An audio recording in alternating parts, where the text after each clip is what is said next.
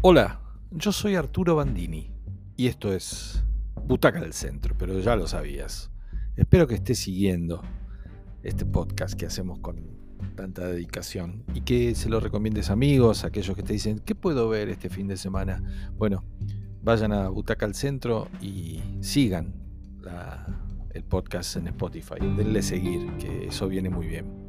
Vamos a hablar de una película, de una biopic que se llama Golda una biopic sobre la vida de Golda Meir, primera ministra de Israel que se centra en su personalidad, su carisma, su determinación, tomando como eje, así como las horas más difíciles, en, el caso de la biopic de Churchill, tomaron como eje aquellas, aquellas horas que estuvieron previas y posteriores a esa maniobra que llamó la Operación Dínamo, acá vamos a centrarnos en esos días complejos y difíciles de la guerra de Yom Kippur en 1973.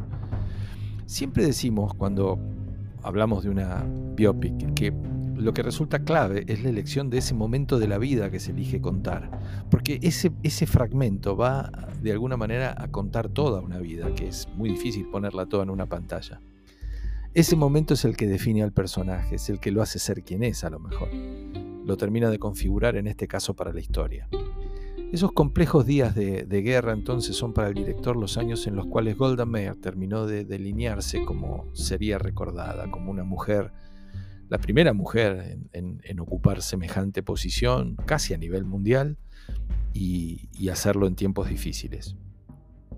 Para el rol protagónico eligieron a una actriz eh, extraordinaria que se llama Helen Mirren inglesa, todos la conocen, que es una topadora, es una intérprete que vamos a disfrutar siempre en lo que haga y es capaz de hacer cualquier cosa, digamos, desde una desde no sé, una investigadora a la heredera de un cuadro, como fue en el caso de La Dama Dorada, o, una película de, de, superhéroes ahora. Porque va, va a ser siempre buena, siempre dúctil. Para poder asumir este papel, se necesitaron dos cosas. Y son las dos cosas que, bueno, a lo mejor nos traen algún problema en la película. Primero que está debajo de prótesis, para que dé el parecido físico. Prótesis, mucha prótesis. Y segundo, este, está bien logrado eh, el parecido físico, hay que decirlo, pero es una máscara, uno se da cuenta. Y el humo del cigarrillo permanente en los encuadres. Golda fumaba y fumaba todo el tiempo, como era común en esos años. Y bueno, son dos temas a tener en cuenta. Pero la verdad es que son dos temas que hacen las cosas más difíciles, no, no más fáciles, así que son importantes. El cigarrillo permanente y de todos los personajes aburre un poco, termina por asfixiar y torna todo bastante molesto. Y las prótesis de alguna manera confunden y tapan los matices que la Mirren le podría haber agregado al personaje. En términos, acá tiene que recurrir mucho a las miradas y a los cansancios. Hay que hacer un esfuerzo para notarlos. La película refleja entonces esos 19 días complejos cuando en medio de la festividad sagrada para el, para el pueblo judío, las fuerzas árabes lideradas por Egipto atacan Israel de manera despiadada.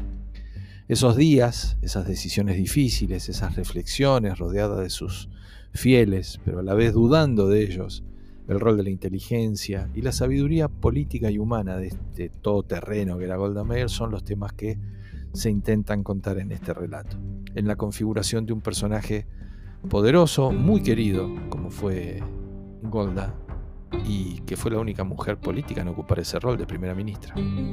Entre los momentos destacados y muy logrados están las conversaciones telefónicas con Henry Kissinger. Quiero, quiero remarcar esto, que está acá interpretado con mucha solvencia y mucha elegancia por un actor que queremos mucho que se llama Liv Schreiber, que hace una interpretación que ya le debería valer el rol cuando se filme la biopic de semejante personaje, porque hace un Kissinger en su mejor etapa, un Kissinger joven, estamos hablando del año 70, o sea, un Kissinger, con 50 años menos, es decir, de 50 años, pues tiene 100.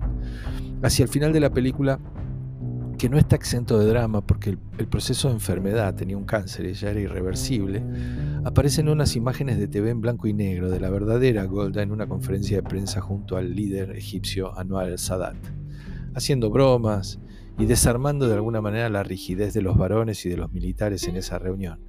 Lo que parecía ser un arma poderosísima de ella, de la líder, sin embargo, no pudimos ver nada de esto en la ficción. El personaje de la Mirren está todo el tiempo demasiado encorsetado, en todo sentido, como para que podamos gozar de esos momentos que seguro la inspiradora de esta ficción tenía. Debajo de la prótesis es muy difícil verlos, difícil, difícil que aparezca. De todas maneras es, es una buena película para comprender ese momento de la historia, contado ya en otras películas, hay que pensar que a Golda también la interpretaron otras actrices, entre ellas Ingrid Bergman, muy difícil afearla, pero efectivamente lo hizo. Bueno, Golda entonces, que está muy pronto llegando a, la Argentina, es una película de cinco butacas. Que la disfruten.